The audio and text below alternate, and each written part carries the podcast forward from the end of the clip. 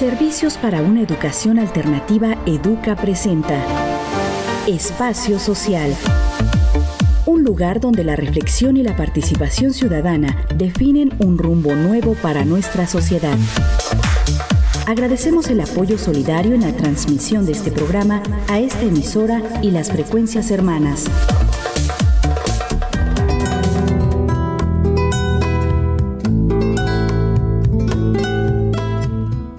Año, la comunidad que pertenece a la diversidad sexual y de género conmemora en junio el mes del orgullo. Esto como una respuesta política hacia distintos mecanismos de discriminación y violencia que el sistema tradicionalista utiliza contra quienes se desvían de la heteronorma. Sin embargo, en los últimos tiempos, y como suele hacer el capitalismo, este se ha insertado y aprovechado expresiones políticas y de denuncia para vender. El marketing, las campañas mediáticas y millonarias de grandes corporaciones se han adueñado del discurso de inclusión sin que realmente lo pongan en práctica el resto del año. Por otro lado, cuando se habla de diversidad sexual y de género, muchas veces se olvida que la sexualidad humana habita en todas las personas de todos los contextos y territorios. Sí, también en los pueblos y comunidades indígenas y rurales, y no solo en contextos urbanos. Mi nombre es Daniel Niscup y como cada emisión de este su espacio social, les saludo con mucho gusto en nombre del equipo de producción. En esta emisión conversaremos con personas que pertenecen o acompañan vivencias de la diversidad sexual dentro de sus comunidades originarias en Oaxaca. Tanta belleza inadvertida, tanta amargura que no ven. Platicamos con Paula Hernández Torres. Ella es originaria de la costa oaxaqueña, madre de Paola una adolescente a quien en marzo pasado le fue impedido el acceso a la escuela por decidir portar el pantalón del uniforme escolar. Mi nombre es Paula Hernández Torres, soy originaria de la comunidad de San José Manialtepec, Villa de Tututepec, de Melchor Campo. Por el momento mi ocupación es ama de casa y soy la mamá de Paola. ¿Qué tal? Muchas gracias por estar en el espacio social. Agradecemos a la señora Paula, quien es la mamá de Paola. Ella nos hablará de por qué nos acompaña el día de hoy y nos comparte su palabra. Eh, y justo por ahí queremos empezar. Quisiéramos saber qué ha significado para usted como madre de una adolescencia eh, que dice, aquí estoy, yo soy así, yo quiero esto.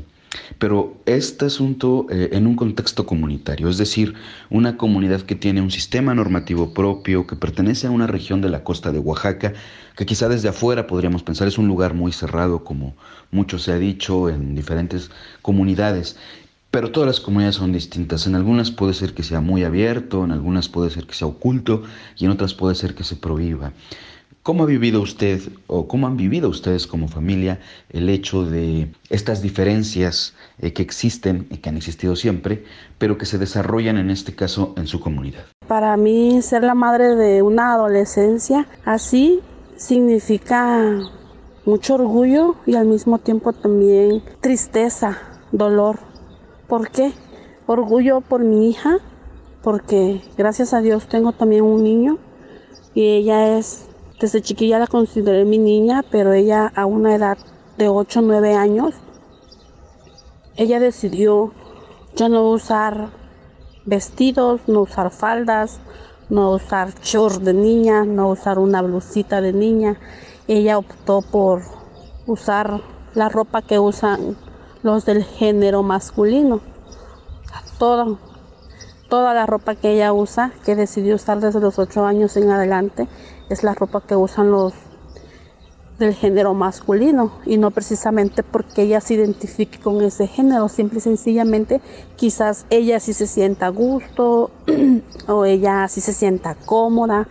Entonces, para mí ese no es ningún problema. Ella decidirá en su momento que tenga que decidir lo que ella se considere.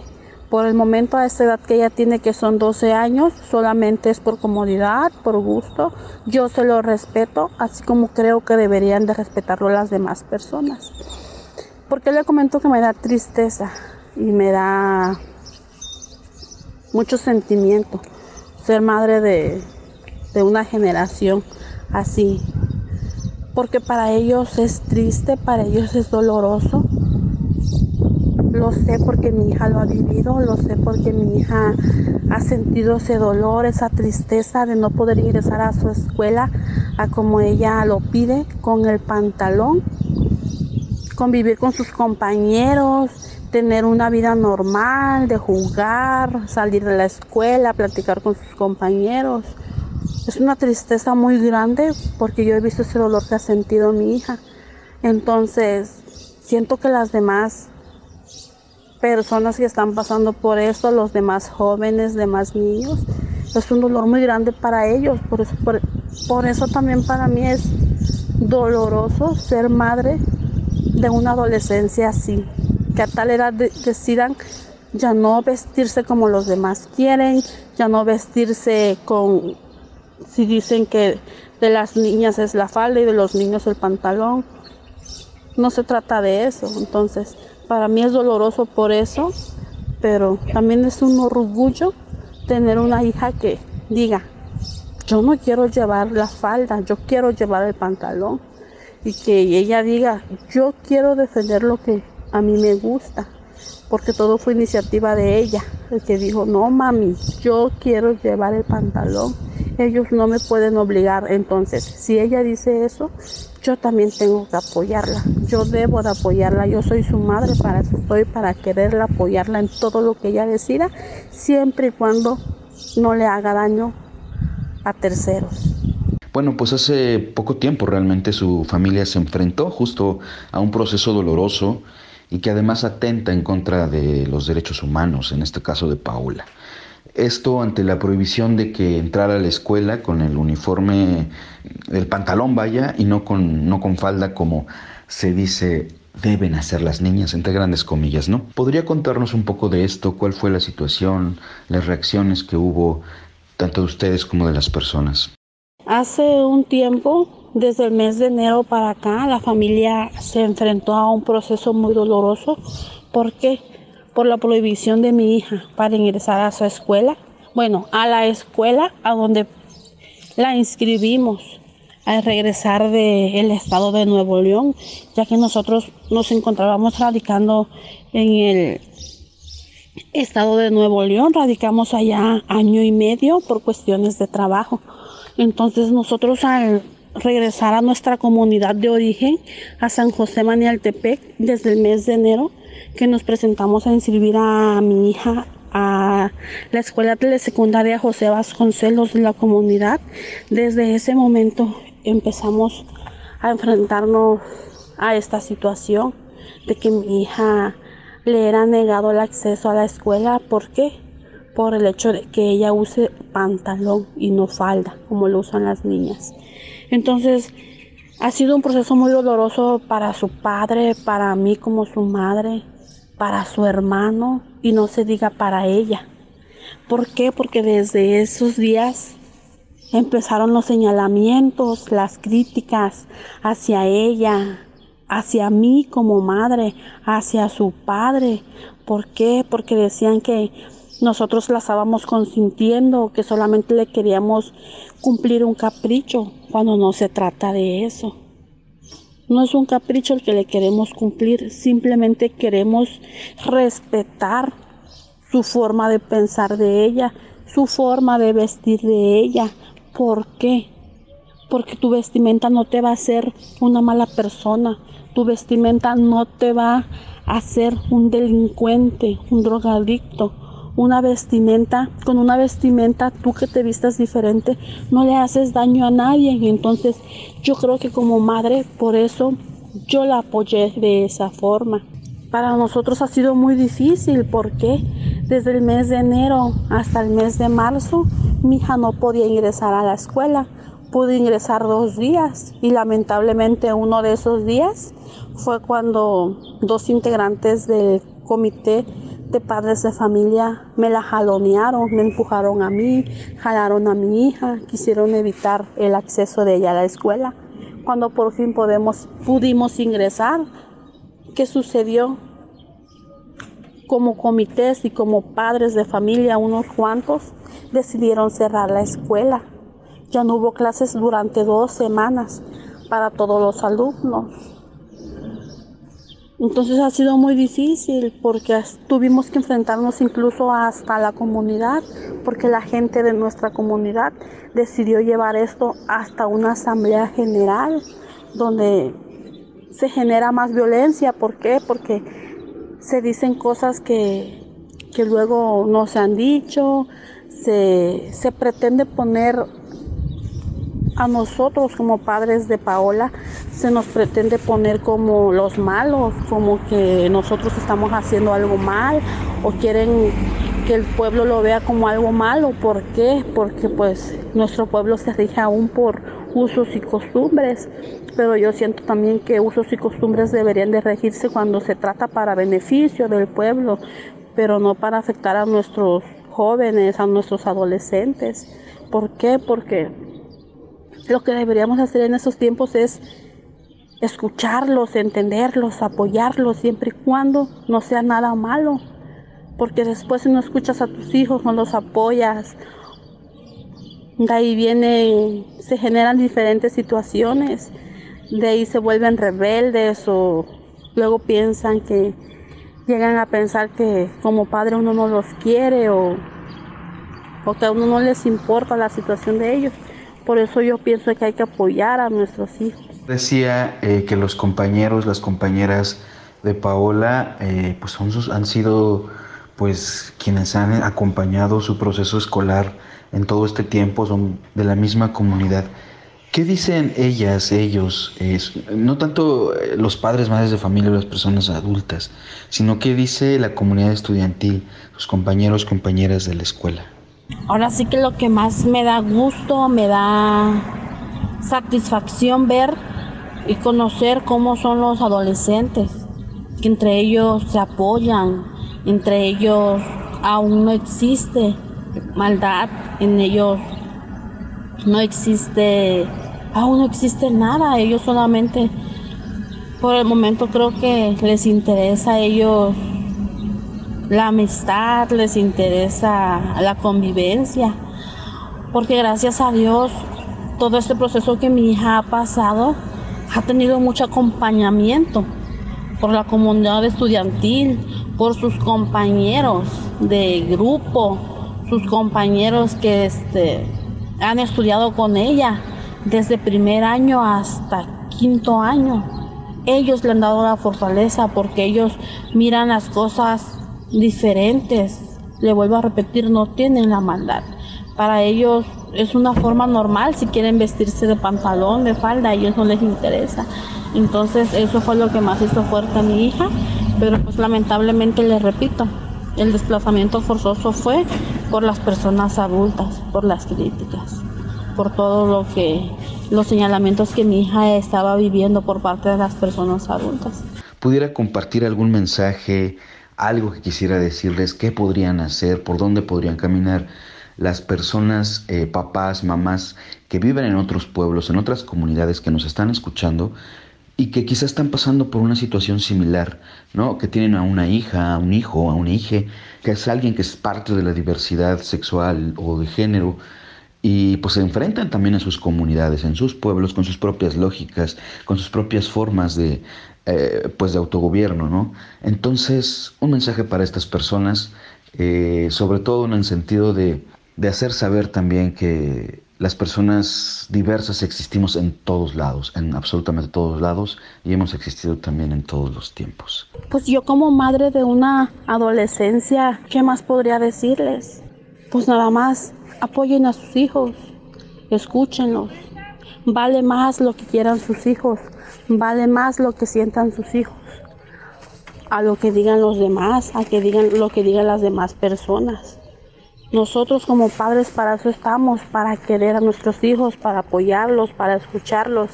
El que dirán de terceras personas debe de salir sobrando siempre y cuando tú sepas que tu hijo, que tú no le haces daño a nadie más.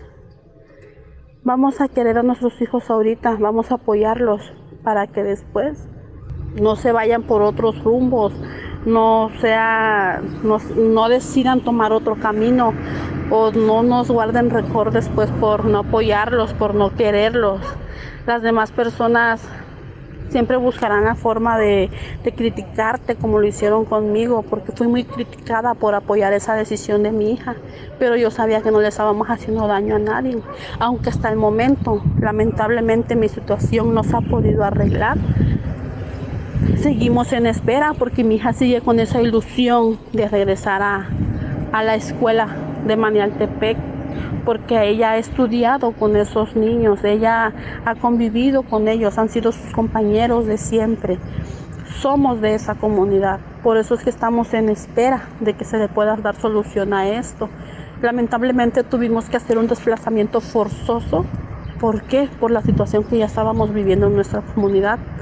Pero de verdad, yo le agradecería mucho a las autoridades que tengan algo que ver o que puedan arreglar esa situación. De corazón se los pido. Necesito que me ayuden. Necesito que esto se solucione para que mi hija pueda regresar a la escuela. Vamos a ir a un corte musical en el que escucharemos a M, compositor e intérprete no binaria del Perú, con la canción El Grito. Que la disfruten.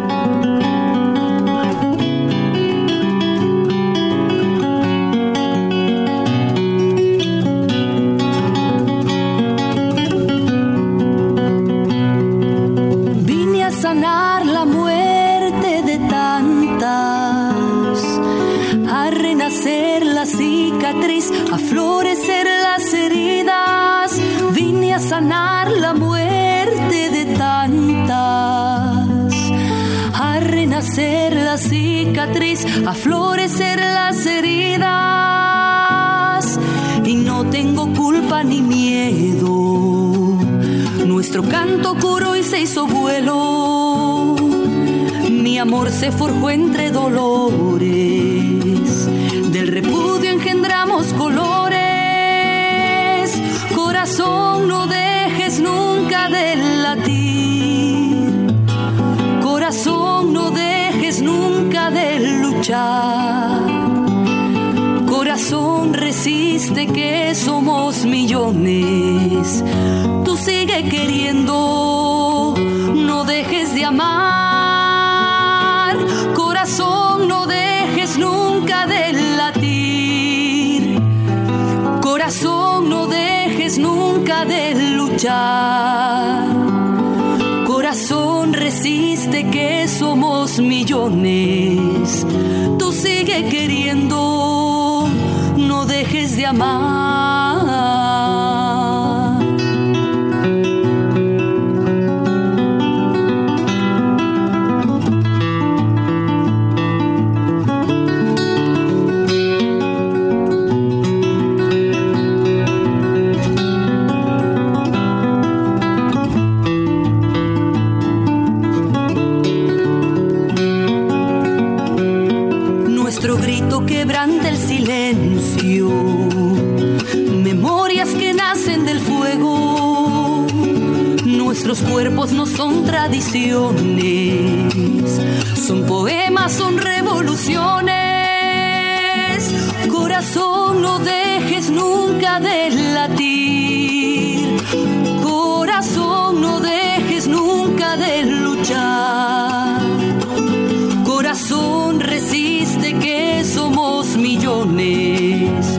Tú sigue queriendo,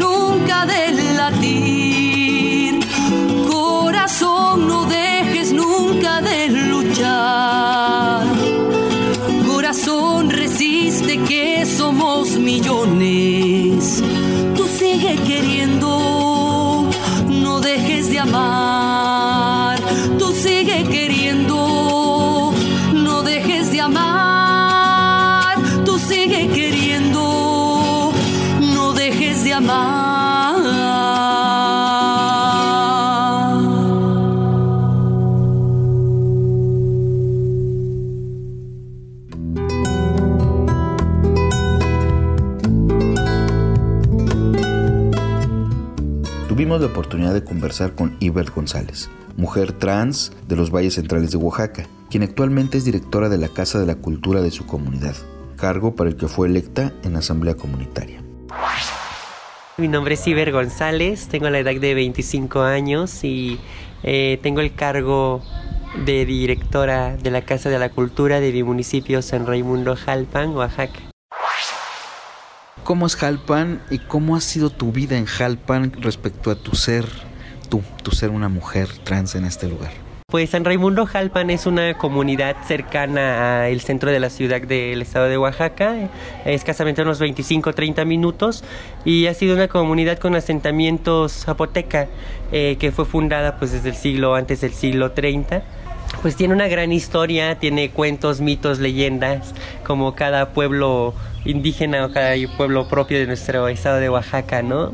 Mi vida eh, en mi comunidad eh, ha sido un poco complicada en cuestión de la persona que he decidido ser porque la gente lo cataloga o tiene etiquetas eh, que muchas veces desfavorecen a tu persona, ¿no? Pero sin embargo tú vas demostrando a veces lo contrario y te vas ganando ese respeto, ese cariño de la gente, ¿no?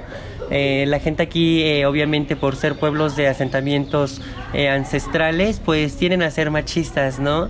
Tienden a fijarse únicamente en los sexos hombre, mujer, pero que también eh, con el paso del tiempo pues la gente ha ido asimilando y aceptando un poco más, también se han ido informando, han ido conociendo y acercándose un poco también a este tipo de personas y reuniones que se hacen, ¿no? Para tener un poco más de sensibilidad, de respeto. Eh, siempre hemos dicho que toda persona por el simple, simple hecho de tener vida pues tiene derecho al respeto, ¿no? Ha sido bastante complicadito porque hemos tenido obstáculos eh, en cuestión de críticas. La gente habla cosas horribles a veces de ti, ¿no?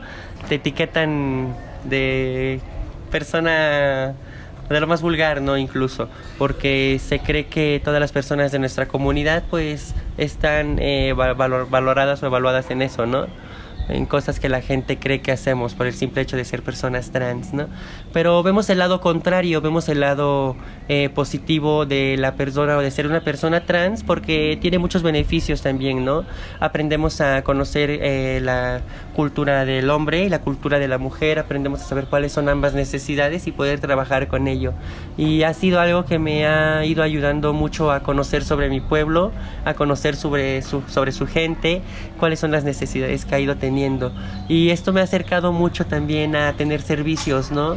Eh, como persona trans, pues también tengo una inclinación hacia la religión que me han inculcado mis padres y precisamente hace un año me encontraba brindando un servicio en el templo católico de mi comunidad, ¿no? Para mí esto es muy importante porque data de lo que son nuestras costumbres, de lo que nuestros abuelos nos han hablado en años anteriores y qué mejor que ir siguiendo y preservando, ¿no? Cada uno de de los servicios que damos, de los tequios que se dicen o como se dice en los pueblos, dar este tipo de tequios eh, que son a favor de la comunidad, ¿no? Claro, oye, mira, justo a esa, a esa hacia allá nos dirigíamos. Mencionas, está, eh, has, ya servido en un cargo, en, en este caso, en, en, la iglesia, ¿no? En, en, esta, vamos, aquí hay más en el asunto de la religión católica, que es muy, como en muchas partes en la región de, de los valles centrales, que sí, exactamente puede ser muy complicado. Y, bueno, pero tú ya eh, eh, hiciste un cargo dentro de esa comunidad que se hace adentro de, esta iglesia, ¿no? Y también ahora eres, como decías en la presentación, también eres este, pues directora de la Casa de la Cultura de aquí de, tu comunidad. Y fuera de la, de la entrevista comentábamos que San Raimundo Jalpan, pues es una comunidad que se rige por sistema normativo interno, es decir, hay asamblea, te han elegido. Cuéntanos un poco cómo es esto, cómo ha pasado, cómo ha sido esta experiencia. Claro, pues ha sido una experiencia increíble y todo inicia desde que decido este, empezar a dar mis servicios, ¿no? A colaborar con mi municipio, eh, a brindar eh, lo que se ha podido de mi persona, ¿no? En este caso lo inicio eh, de la parte religiosa, en la cual me costó un poquito más porque acercándose un poco a este tema de la religión, la gente lo ve aún más oscuro, ¿no? Entonces, este fue un poquito complicado, pero creo que la rectitud, los valores que nos han inculcado, que me han inculcado mis padres, ha sido guía eh, base para poder eh, llevarme al corazón o tener esa confianza que la gente ha puesto en mí y que ha sido eh, la base, como decimos, ¿no? De haber llegado hasta este puesto en cuestión de una asamblea comunitaria. como decíamos, mi comunidad es una comunidad que se rige por normativas indígenas. Entonces, este, pues esto consta de que el municipio eh, va eligiendo a, nuestras autoridades dentro de la asamblea, ¿no?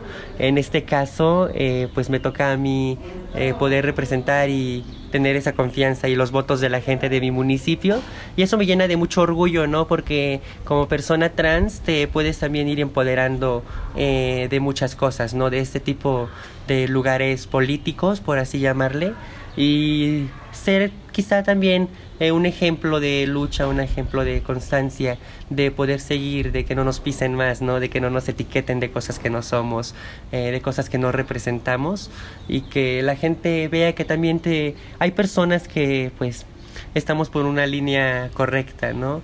Y que lo único que queremos hacer pues es el bien para, para nuestra comunidad y para los que nos rodean. Wow, pues, la verdad estoy este yo aquí pues muy emocionado por escuchar tus palabras, porque bueno, hay casos distintos que suceden en otras comunidades en donde pues esto de estar además en un cargo público pues es algo, ¿no? Pero tú dijiste algo así una cosa muy clave en, en el momento cuando comentabas tú decidiste empezar a hacer tus cargos. Es decir, tú fuiste, te presentaste a la asamblea y dijiste, yo quiero empezar. ¿Cómo fue esto? A ver, cuéntanos, ¿cómo fue la recepción? Claro, pues esta decisión eh, ah, parte de, de la historia. Siempre me ha importado un poco la cultura eh, las tradiciones, las costumbres de mi municipio y en este caso eh, decidí aportar un poquito después de tener dos largos años de pandemia y un año más consecutivo.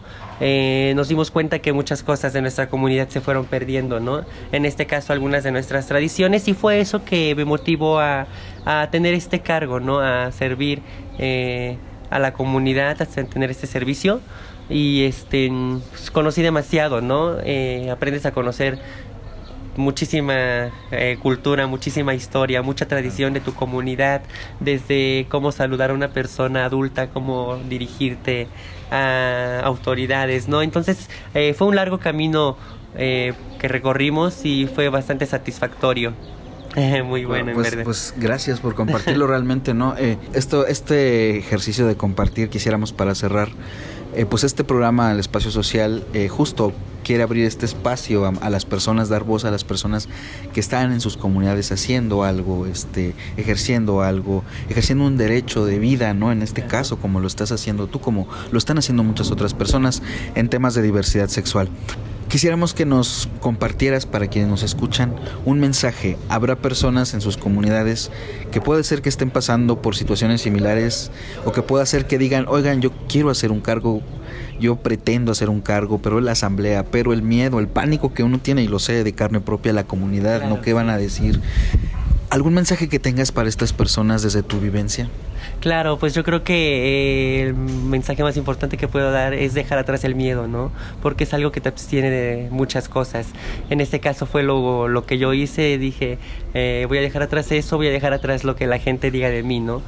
Me dirigí hacia lo que quería, cuál era mi meta y lo logré. Entonces yo creo que cuando algo se quiere hacer... Eh, pues se logra, ¿no? Cuando se, se, quiere hacer con gusto, se logra y pues sobre todo les vuelvo a recordar, al final es bastante, bastante satisfactorio y de eso mismo vas aprendiendo y la gente te va conociendo mucho, ¿no?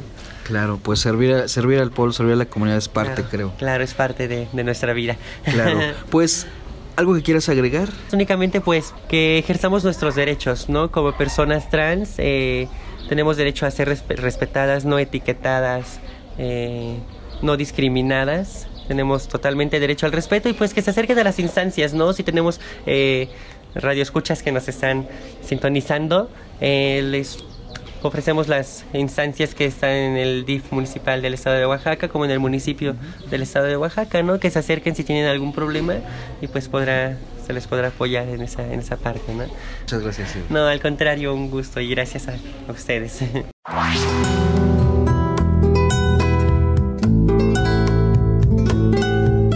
Por hoy nuestro programa se ha terminado, pero recuerde que esperamos sus mensajes al correo electrónico comunicación y que también puede buscarnos en Facebook como Educa Oaxaca o en Twitter como arroba la minuta. Este fue su programa Espacio Social. Gracias por permitirnos acompañarle durante estos 30 minutos. Yo soy Daniel Niscup. Nos escuchamos en la próxima emisión. Servicios para una educación alternativa Educa presenta Espacio Social. un lugar donde la reflexión y la participación ciudadana definen un rumbo nuevo para nuestra sociedad. Agradecemos el apoyo solidario en la transmisión de este programa a esta emisora y las frecuencias hermanas.